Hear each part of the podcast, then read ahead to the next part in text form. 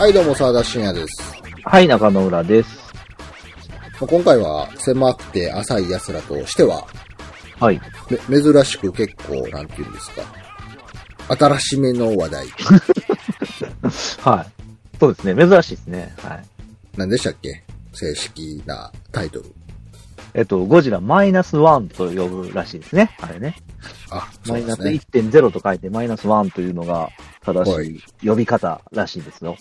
はい。中野浦さんがしてくれるっていう話でね。そうですね。あのーまあ、珍しく、そう、あの、見てきたんでね、ゴジラをこの早い段階で。はい。ね、珍しい。なんかそんな新作映画を足毛に通って見に行くんやと思って。あのー普段全然やんないんですけど、うん。たまたまですね、これね、実は見たのもう1ヶ月ぐらい前なんだよ。11月5日だから。うん。それこそ、あれ、封切りされた週じゃねえか？確か。うん、もうすごい個人的には珍しかったけど、まあ、たまたま日曜ちょっと時間が空いたっていうのと、まあ、息子がちょっと暇そうやったんで、ちょ、明日映画見に行くかみたいな感じで。で、ゴジラやからね。まあまあ、うん見れるだろうと思って、あの、行ってきたんですわ。あの、1ヶ月ぐらい前に。これで良かったよっていう話をね、あの、沢田氏にしたら、あ、じゃあちょちょちょ、やるかっていう話で、まあ今となって、今そうね。けどね。まあ、あの、私、あの、見てないんですけど。はい。まあ、おそらく映画館に行く機会が今後もしばらくないだろうなっていう話なので、まあはい。まあ全然してくれてもいいって話で。で、かつはまあ、あの、私あのネタバレ、まあ、クラッとも別に、ゴジラなんかネタバレなんか当てないようなもんやから別にええよって話なんですけど。はい、はい。なのであの、ちょっと今回は100%ネタバレの話も含まれるっていうところでね。そうですね。まあ全部を別に語る気はないんですけど、あのーある程度やっぱ新鮮な気持ちで見たい人は、やっぱ入れない方がいい情報も入ると思うんで、基本はネタバレありだという前提で、あの、嫌な人はちょっとね、あの、回り右していただければと思います。まあなんか世間的にも評価は高いみたいで。そうですね。もう見に行って、えっと、と最初の感想めちゃめちゃ良かったって思って、おいまあけ結構映画館で見たときに、そんな感想入れたくって僕あんまないんですよね。基本へそ曲がりなんで。うん。だけど今回は、まあ、な、長いんですよ、この映画。あの、125分ってことなんで、2時間超えなんですよね。それはまあ見る前から、うわ、長えとか思って見たんやけど、見終わった時、全然ね、個人的には長いと思わなかったんですよね。まあ、ちょっと上手なとこはあってんけど、話的には。でも、すげえね、話もそうやし、映像もそうやし、まあ、あとそのストーリーの、なんかその、何？えっ、と、あ、流れとその、あと演技？じゃうんなんか全全部ね、全然、もう、ここが嫌だったいうのがなくったんですよ、個人的に。めちゃめちゃエモ見たなって思って。なんか、すごいな。そう、なんか、ちょっと、個人的に久々にこんな、もろ手あげてほ、あの、良かったなって思える作品は、ないぞとか思って、あここ数年に一回くらいしかないぞとか思って。あの、すごい感動したんでね。で、なんか興味、ちょっとどうなんやろうと思ってる人はね、本当に行ってほしいなと。やっぱえ映画館で見てほしいなとは、個人的には思うみたいな。僕はなんだったら IMAX で見ればよかったと思ったからね。でもなんか IMAX 専用ではないから IMAX でも、IMAX で見てもそんなにみたいな情報ありましたけど。あ、本当？そうなんや。うんそっか。まあちょっと僕普通飲んでみたけど、いや、これ見れねえと IMAX の方が良かったかもっては思ったけど、なんか、普通のバージョンを切り抜いてるだけ、なんか、やから、逆に迫力ないみたいな。そうなんや。ああ、そういうことになってしまうのか。まあでも普通のでも全然満足ではありましたよ。うん。まあ、そもそもこれ、その監督がさ、その山崎隆だから、まあぶっちゃけちょっと、なんか評判悪いじゃないですか。まあ評判悪いって言っていいかあれやけど。まあ、ほんで、ねだから、アニメ、アニメの原作をすぐなんか CG 化したりとか、はいはい。ほんでなんかあのー手頃な感動作品にと結びつけてなんかすごいしょうもない感じにするみたいな雰囲気があるじゃないですか。かああ、はい。なので僕も、ああ、またかいなと思ってたけど、なんかあの、予告編見たときに、うん。なんかあれなんか全然なんか黄色がちゃうなと思って、はいはいはい。予告編見たときにはなんか面白そうやなと思ったんですよ。ああ。いや、面白かったですよ。で、僕も山崎監督ってそんな別に好きな監督って感じではなく、ないんですよね。なんで、まあ特にあのね、ドラゴンクエストでは、いろいろ、いろいろ、ね、反問があったのを、あの、割と僕、あの、当時見てなかったんで、ちょっと去年ぐらいかな、割と最近見て、あ、こうこういうことでみんなももだえてたんかとかいうのは思った方なんですけど、まあ、もう個人的には僕、あれは嫌いではないけど、あの映画自体が良かったかったら別にっていう感じなんですけど、そのドラゴンクエスト・ユア・ストーリーに関してはね。まあでも、今回はね、全然良かったっすね。あの、なんか、めちゃめちゃ入りやすかったって感じですね。で、一番大きかったのは僕結構、あの、辻褄とか、なんでこうなんねんとか、人の感情的にこうならんやろみたいなのがすっごい気になるタイプやねんけど、ほぼなかったんですよ、それが。うん。その話の流れとか、あと演技の仕方とか含めて。で、かなりね、臭いんですよ、話的には。あの、うん人的にもその、復讐だったりトラウマだったりが結構メインになってたりするんで、うん割とその、入り方によっては、きついねんけど、でもね、見ててそんな嫌な感じがなくて、逆にあの、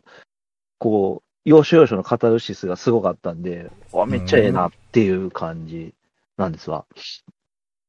で、あのね、一番僕の中で、あの、ここからはちょっともうネタバレ入っちゃうんですけど。めっちゃええと思ったんが、その、映像のところ、やっぱ気になるんですけど、映像がね、もう海が特にめっちゃすごいんですよね。うん。が。ごで、まあ、ゴジラがすげえのは、まあまあ、もう、わ、分かってるっていうかさ、ご CG のゴジラがすごいのは、まあ、他の作品でもいろいろ見えねんけど、海の表現がやっぱね、ちょっとズバ抜けてて、うん。で、そこでね、あのね、あの、ゴジラと、まあ、あの、旧、まあ、終戦直後なんで、あの、旧海軍の、あの、従順で、あの高尾っていうのが出てくるんだけど、うん。こいつとガチバトルするんですよ。従順とゴジラが。ここの映像がね、すごくて、なんかあの、これはここの作品でしか見れんやろって思ったんですよね。あの、よくほら、怪獣と強い兵器が戦うってことは、まあ、ゴジラと強い兵器が、まあ、スープ、イニシエのスーパー X しかりさ、懐かしいな。あるじゃん。あるけどさ、基本やられ役じゃない？あいつらって。まあね。で、まあ、今回もね、ぶっちゃけやられ役はやられ役やねんけど、なんかね、その、やられ役感じゃない、すごいね、あの、実際戦ったらこんな感じじゃねって思わす感じがあったのよ、そのうん、高尾の。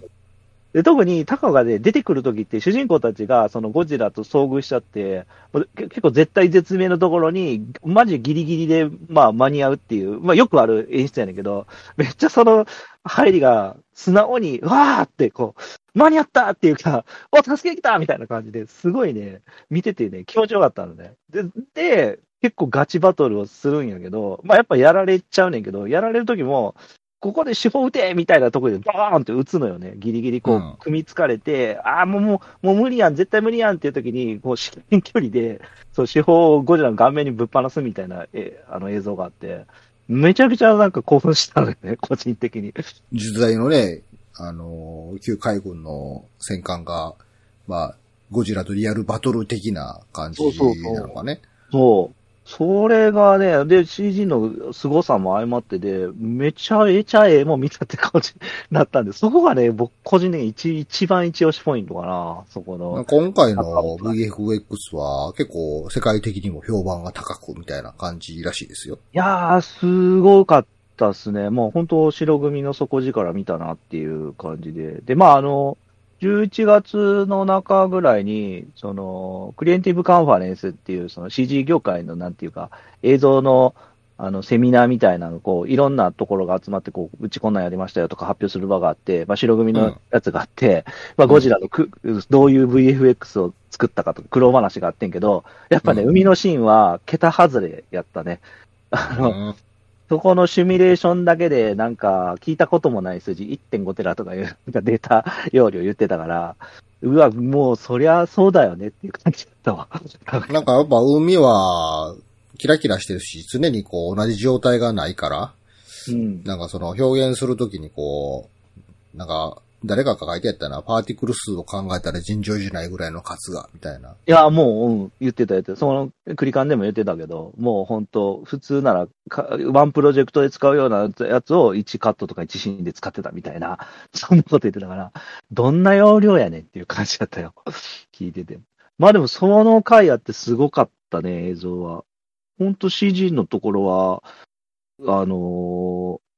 え、一部だけかな？ちょっと CG 臭いなって思ったの。は、それ以外は本当まあ、ゴジラとか破壊はね、今までも十分すごいなと思ったけど、やっぱ海の表現とか、特に戦闘のバトルのその、ゴジラとそういう巨大な船の絡みのところとかの迫力はね、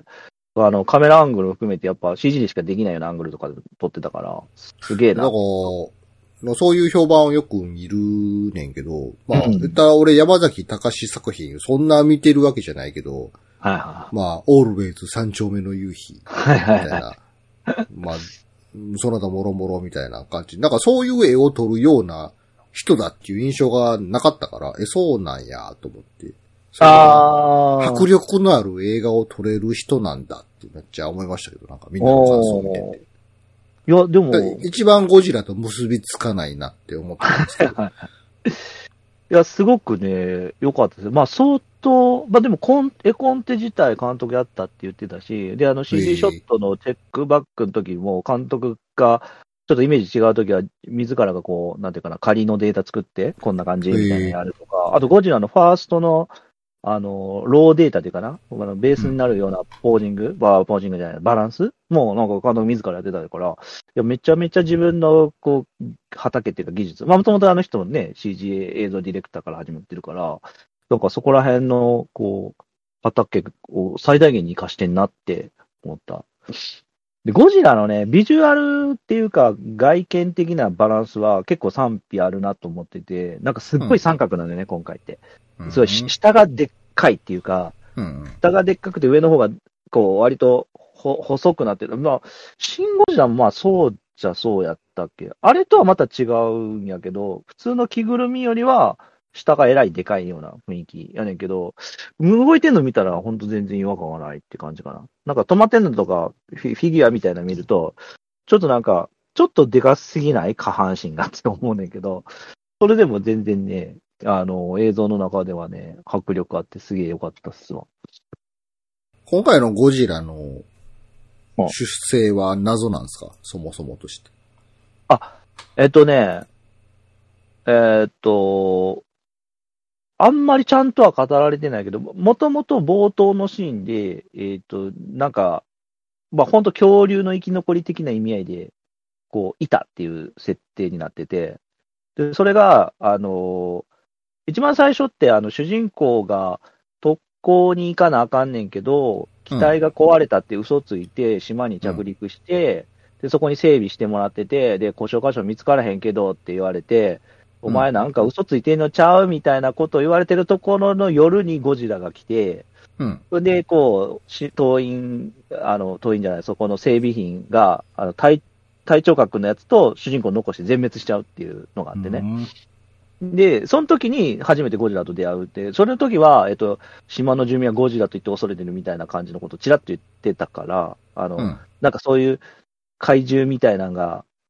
言い伝えではいるみたいな感じなのよね。で、そいつが、やっぱあの、元祖ゴジラと同じあの、ビキニ干渉のあの原爆実験の時はいはいの放射能の影響で、まあ、巨大化して超再生能力を持って日本にやってきたっていうのはまんまそのまんまっぽい。なるほど。もうほんと初期の初期の一番最初のゴジラと同じ感じなんですね。あそうですね。うん、そのまんま。だあれを本当、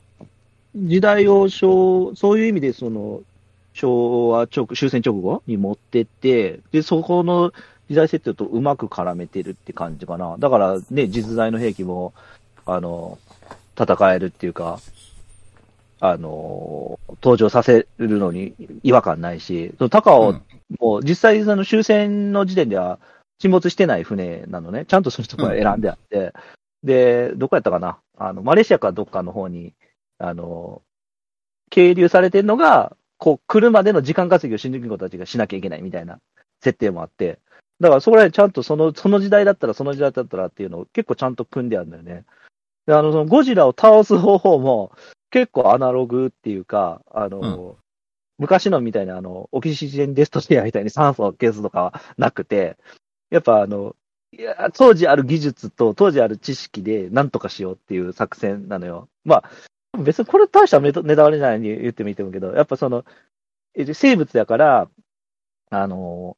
し圧力、深海の圧力でまず倒そうっていうのが第一プランっていうのがあって、だからゴジラの周りを、その、泡かな？なんかで包んだら、その、ゴジラってどうやって浮いてるかわからんけど、その、海に浮いてる、水中に浮いてるやつってなんか周りとの、その抵抗値をゼロにすると、うん。自重で絶対落ちるはずやってかいうのがあって、それ周りに泡を出しましょうみたいな感じのやつが第一プランで。で、泡で、その、あの、どこやったかな？どっかの海溝の近くでそれをやるたら、急激にその沈むからゴジラが、その圧力でまずは生普通の生物だったら死ぬやろみたいな話で。ただ、作戦会議をしてる中でも、あの、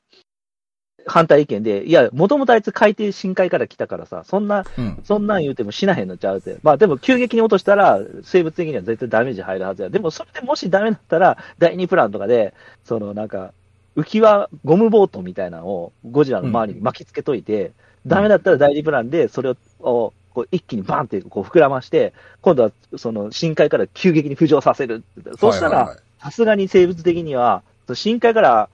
急激に上げた時って、深海魚でもさ、たまにあのうん浮き袋がさ、腫れ、腫れというか口の中からはみ出してこう、なるみたいな話あるじゃん。だからそれで、絶対あの、いけるはずみたいなことまで言ってんのね。だから、その。作戦自体も結構理にはかなってんのよ。へえ。で、まあ、結局それでもダメな時に最後主人公のダメ押しの作戦っていうか、まあ、ぶっちゃけと特攻的な、あの、アタックがあるんですけど、そこまでね、結構ね、話がちゃんと繋がってて、うんで、あの、これでもダメだったらあれでもって、それでもダメだったらみたいな、こう、多分段階が、あの、後半のクライマックスで描かれててね、すごいね、いいんですよ、その展開自体が。うん。で、そのね、最後ね、最後のうんその、主人公がその、特攻、まあ主人公は、まあ、特攻するっていう作戦を選ぶのよね。それに選ばれた機体が、まあ、うん神殿っていう、あの、戦闘機で、うん。あのーそれも実在一応した、あの、試作機みたいなやつで、で、これがね、結構あの、特徴的な、あの、プッシャー式ってやると、ゼロ戦みたいにプロペラが前にあるんじゃなくて、後ろにあるタイプの、うん。あのー飛行機なんですよ。で、僕これ見たときに、えーってお、あの、みもうこれもすげえネタバレやねんけど、パッと見たときに、え、神殿かよって思ったのね。うん なんか、すごい懸念味の強い飛行機やから、普通なら使わん飛行機やと思うねやんか。その、明らかに、なんていうか、ジェット機と同じようなスタイルしてるから、そういう戦機ものっていうか、その当時ので選ぶには、なんか逆に懸念味強すぎて、なんでこれ選んだんやなと思ったら、ちょっとね、これもちょっとネタバレ通じるけど、まあ、もう言っちゃうと、あの、脱出装置がね、うん。あのーまあ、肝になってくるんです。あの、話の流れとしてね。で、その脱出装置って、その、今までのゼロ戦ってそういうのなくて、あの、うん脱出するときって普通に、あの、キャノピーってこう、風防開けて、ポイッとこう、出るんですよね、自分が、外に。うん。あの、降りるっていうか、あの、ひっくり返ったりとか、そのままポンと飛び降りることで、パラシュートやってたんやけど、当時の飛行機って、第二次世界大戦中の飛行機って。なんやけど、それやると、そのプッシャー式って、その、後ろにプロペラがあるやつって、プロペラに巻くまで死んじゃうんで、はいはい。それを打ち出さなきゃいけないと、脱出するときにボーンと高くっていう、いう実験も、その当時、その、プッシャー式開発の時に同時にやってたらしいのよね。うん。っていうのがあったんで、この機体選んだんじゃねえかなって俺は思っていて、勝手に。い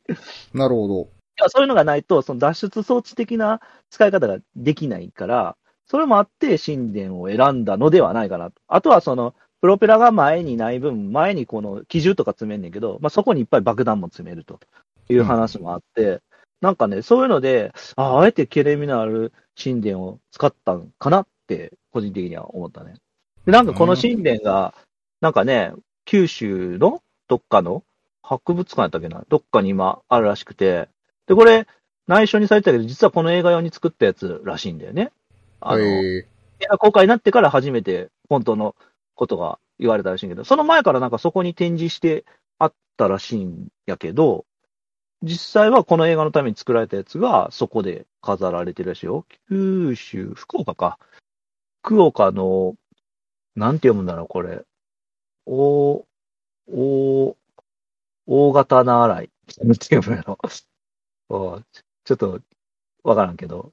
ここにね、あの、その時の撮影のモックが展示されてるらしいよ。だから、まあ、そういう意味では、新年が出てくるなっていうのは、もう、かなりネタバレっていうか、ネタバレじゃないよ。みんな知ってるような状態らしいねんけどね。うん。いや、このね、あの、なんていうかな、チョイスとかもね、すげえあの、普通やったら、なんか、監督の趣味かとか、いや、普通ここでこんなん選ばんやろとか思うねんけど、なんか話の筋的に、あ、そういう意味でこういうチョイスしたんかなっていうのが、まあ個人的には腑に落ちてて、すげえ良いなと思ったなるほど。うん。で、あとさっきのその倒し方の下りとかもそうやし、当時の技術力でみたいな話も結構いろいろ練られてるなと思ったんで、だからね、えっと、すげえ良かったよ。あとは、その、人の演技かな？人の演技、ほんどの人もすっげえ上手かったからね。あの、隣のおばちゃんみたいな人がいんねんけど、すごいね、その人もね、最初すげえきついねんけど、最終的にはすごい、あの、昭和のお互い様精神の、あの、いい、いいおばさんみたいな感じでね、後半の演技、あんま物言わへんねんけど、後半の演技とかも、すごいね、良いんですよ。うん。なんで、だから、オールウェイズ的なまで言うとちょっと言い過ぎなんかもしれんけど、なんかああいう、こう、ひ人の、多くは語らないけど、人の心のなんか動きでこう、ちょっと感動するみたいなのは、は、ちょ、要所要所でね、感じれるので、すげえね、いいですよ、演技の部分でも。なるほど。うん隣人のおばちゃん安藤桜やんけど、そりゃ演技うまいやろ。まあ、まあ、そうね。結構なし出演やな。ああ、そうね。俳優陣。うんあのー誰だっけ？えーっと、船長役、艇長、艇長っていうのかな？あの、佐々木蔵之介さんか。うん。この人めちゃやっぱ、あいすごいええ味出してたしね。あの、演演技というか役柄としてね。で、ちょいちょいその、国は何もしてなくれない的な要素が挟まってて、まあ国がまあ終戦直後だから、うんほぼ機能してないんやとは思うねんけど、なんかその、さっき言った作戦も自衛隊とかそういうのじゃなくて、民間企業が融資を募ってやるみたいな感じなのね。はい。で、それに旧軍人が一応、あの、旧軍人やけども民間人っていう人が温度取ってて、で、それで払い下げの駆逐艦借りていて、その、元雪風の艦長ですみたいなおっさんとかが出てきてて、そこら辺もね、なんかね、そう雪風みたいな単語って、こう、ミニチュアリメやって、こう、くすぐられるからさ、こう、や、うんヤマトと一緒に水上特攻行ってゆ生き残った船やとかさ、そういう知識があると、なんかね、いろいろそういうのくすぐってくる感じなのよね。ちょっとミリオタみたいなところ。そういうのもあってね、よかった。まあ、あのーそう、後半の作戦で、あ、これ嘘くせえって思ったのは、その、ゴジラをワイヤーで絡めとってのね、その上下にこう沈めたり浮き上がらせたりするときのこう信号を送る意味でも、そこら辺が、うんもうあの、クレーンが折れて引っ張られるとかやってるときは、いや、さすがに強度的に全然無理ちゃうとか思ったけど、それはあった。あの、こんなんもう余裕で折れてて、折れてるやろとか思ったけど、なんか、なんとかギリギリ耐えたみたいな、あの、ひ折れて引っ張られながらもちぎれてはいないみたいな感じにはなってたけど、それは無理だねとか思って見てたけどね。時代設定があの、一番初期のゴジラより昔やねんな。あ、そうそうそうそうそう。これ初めてらしいよね、今回ゴジラシリーズでも。こんだけ過去に行ったのっていうのは。それが、なんかそういう意味で、さっき言ったように、その時代ならではのギミックというか話の筋がいっぱい詰まってたんで、すげえなと思ったよ。シナリオ脚本は本当すごいなって思った。よく、よくこのアイディア出したなっていうのも含めて、すごいなとね。で、そうそう、ゴジラがね、今回も、また熱戦を吐くわけですよ。あの、口から。で、これのギミックって、まあ、前からほら、ちょっとずつ違う。そんなことないか。まあ、シンゴジラだけか、あの、あの口がカパってなって、シュビーって出てるのは。あの、今回はね、ちょっとギミックがあって、あの、背中の背びれが、あの、激鉄みたいな感じで、ニョキってこうね、一本ずつ、ちょっと立ち上がるんですよ。し、あの、光りながら、あの、背びれが、真ん中の背びれだけちょっと、あの、飛び出ているのが、頭から尻尾に向けてたの。逆やったから尻尾から頭に向けてたな。だから、ちょっと忘れたけど、尻尾から頭かなこう伸びてって、で、それが、あの、激鉄みたいにガシャンガシャンガシャンって入っていくのね。し尻尾から入っていくから。で、それが口の方まで行ったら、ボーンと出るみたいな感じで、それがい、あいつ都合2回、3回吐いたんかな炎は。まあ、要はそれで、こう、これが最後までいったらごついの出るぞっていうのが、まあ散々印象づけるわけですよ。で、桁違いの破壊力なんで、今回のやつも。あの、それこそ、銀座が1回の炎で壊滅したやったかな なんか、それぐらいの破壊力なのよ、今回って。で、それをわざわざそのガチャンガチャンガチャンガチャンガチャンってなりながら演出見せて、で、最後の最後やっぱクライマックスでそれが、その、ゴジラ対策作戦をやってるその、う浮き袋で潰そうって言ってるところに、こう、作戦失敗だってやられるっていう時に、まあ最後主人公のそのアタックがっていう、その、ギリギリサスペンスを演出するために、この激鉄が最後までいったらもうみんな死んじゃうみたいなとこカウン。トダウンの役割をしてるんだそうね。そうそう、役割してて、すごいね、演出も、あ、うまいなっていうか、そそれが、こう、自然に感じられる流れで組み込まれてたんで、あやっぱうまいなって思った演出の部分では、その感じも。なのでね、あぜひぜひね、ーゴジラ、ユアストーリーになならなくてよかったな。いや、そうね。本当に。あれってさ、最後の最後で持ってきたから、ああなってるわけでしょ。まあ、俺途中の話も、ああの作品はなんか見ててかゆいなっていっぱい思っただけだったから、あれやけど、うん今回は全然そんなんなかったっす。すごかったですよ。へえ。これだから、息子もすげえ、どうやった？って聞いたら、最後、およかったねって言ってて、まあ、あんまりね、他の見てないから、どんだけすごいもん見たかお前分かってないやろって俺は思いながら見てたけど、これすごいよ、この映画とかって。あ、よくない。オタク、オタクの父親の良くないところや。全然ね、通じてなくて、なんだったらちょっと長かったから、やっぱ途中で、あと1時間あんのかって言ってたから、お前映画館で時計を気にするとは何事ぞとか思って言っててんけど、もうなんか、だから、めっちゃ興奮したわ、俺だけ。シン・ゴジラとはまた別軸の。あ、そうそう、そう、シン・ゴジラは息子も見てたのよ。あの、映画館じゃないけど、みなんかみ、自ら見たいって言って、で、アーマープラだったかネフリだかとか忘れたけど、家族で見てたのね。俺3回目ぐらいやってんけど、まあでも、それ見て面白いとか言ってて、マジで？とか思って、何が面白かったって言ったら、あれ、ゴジラかっこよかったって言ってたから、ああ、そうなんやって感じだけど、その目線で見ても、今回よかよかったというか、面白かったとか言ってたから、ああ、そうか、とか思って。で、めちゃめちゃ俺はその、さっき言ったもう、あの、高尾のところに感動してたからさ、めっちゃ良くなかったって、あいつ、あいつっていうか、うちの息子もその軍艦は好きなのよ。あの、そういう、あの、下敷きとかをこう、渡してる影響があって、船の監修はある程度知ってて、あの、なんで響くと思ったからさ、え、めっちゃかっこよくなかったって言ったら、うん、みたいな、ちょっとね、浅い反応で、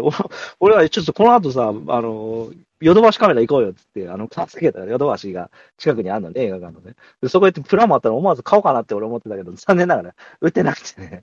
だから、こんなん入れとけやって俺は思ったけどね。お店的には入荷しとったらこれ売れんでって思ってんけまど。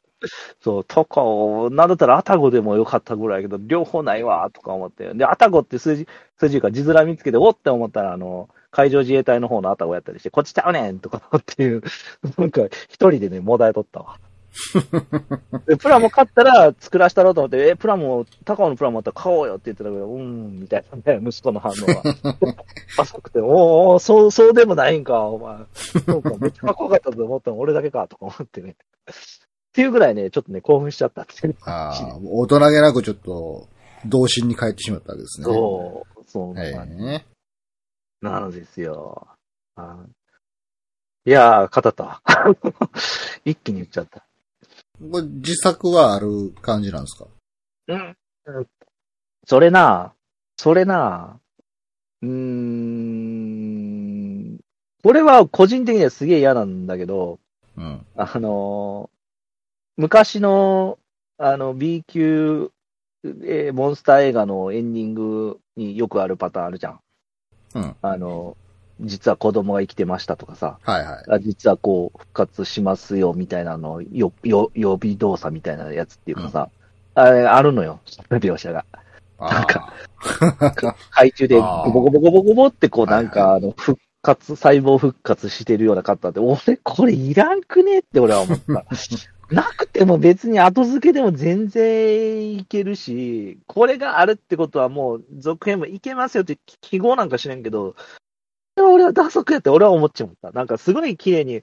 終わったんで、もうこれはこれでいいやんって思ったけど、なんかね、はあった、そんなカットがわざわざ入ってたってことは、まあまあまだ生きてるよってことを言いたいってことやと思うんで、まあまあ自作全然作れちゃうよねっていうことやと思うけど、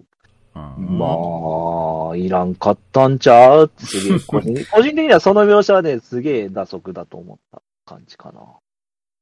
まあ、まあな。よくないよね、あのパターン。もう、なんやろな、本当もうい、ない方が逆にサプライズやった話やけど。そうなのあれがあったら、まあ予定調和なわけじゃん。仮にゴジラマイナス1.5とかやったとしてもさ。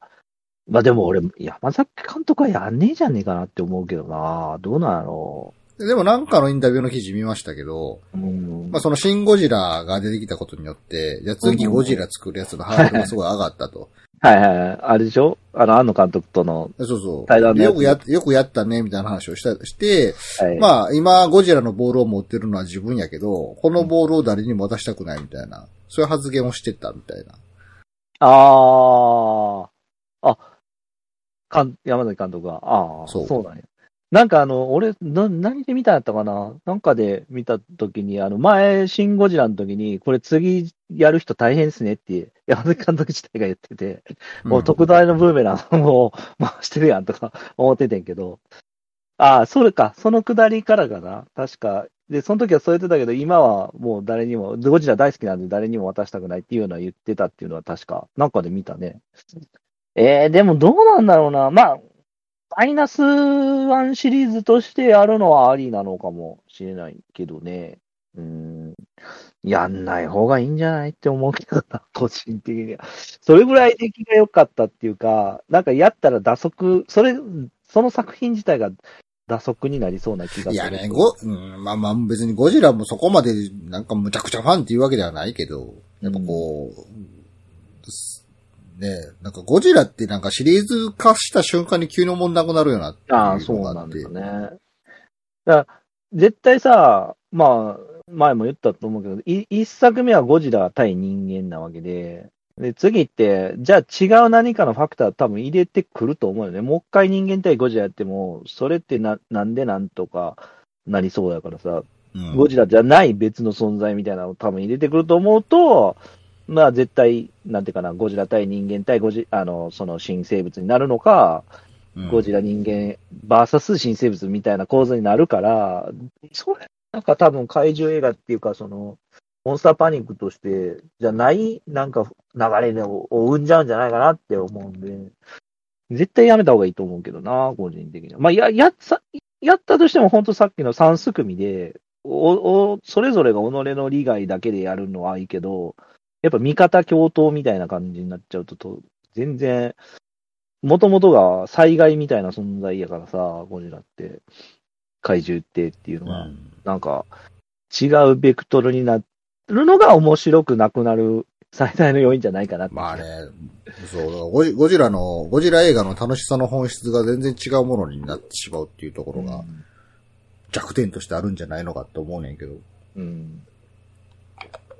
そういう意味ではなんか毎回その、その続編っていう仕組みが良くなくて、はいはいはい。毎回全く、全く違うゼロからゴジラであとれば。思う、と思うんだ。だからもう、えマイナス1の続きはやらないでいいんじゃないかなっていう気はする。うん。なんか、だって、やるってことは世界観、今回さ、結局し、シーンもそうだけど、マイナス1もその世界観そのものを全然変えてきたわけじゃない。ゴジラっていうキーワードだけ残して。うん。らそれ、やったら、また新しいゴジラ別に作ってもいいいいっていうか、あの、おもいい、面白い展開にはなると思うけど、こう、今度ね、これの続編でマイナス 1. 点いくつみたいなこともしやり出したら、この世界観上のっていう話に多分なると思うんだよね。それは、いやー、まあ、ゴジラに限らずだけど、あの最後のドックンドックンはほんまいらんよな、ほんまあれ。あのドックンドックン。誰が考えたの一番最初に。一番最初に考えた人はすごい発明と思ったと思うけど。そうね。ドックンドックン。えーまだ生きてんの？みたいな。だから、絶対あの、工業側の意向のような気がするんよな、俺、だから。まあそうちゃうまあ一応。そうそなくてもあってもいけますみたいな形で終わらせてくださいっていう。う。うん。いやー、いいな、なかったんじゃないって思うけどな。あ、まあでも、もう一個、これはちょっと本当、ネタバレなんで中身は言きないけど、なんかね、次につながりそうな、なん、なんていうかな、ファクターはあるのよね。その、えー、うん、これちょっとやめてこう。さすがに言うのは。うんまあ、あるんですよ。なんていうか。んうん。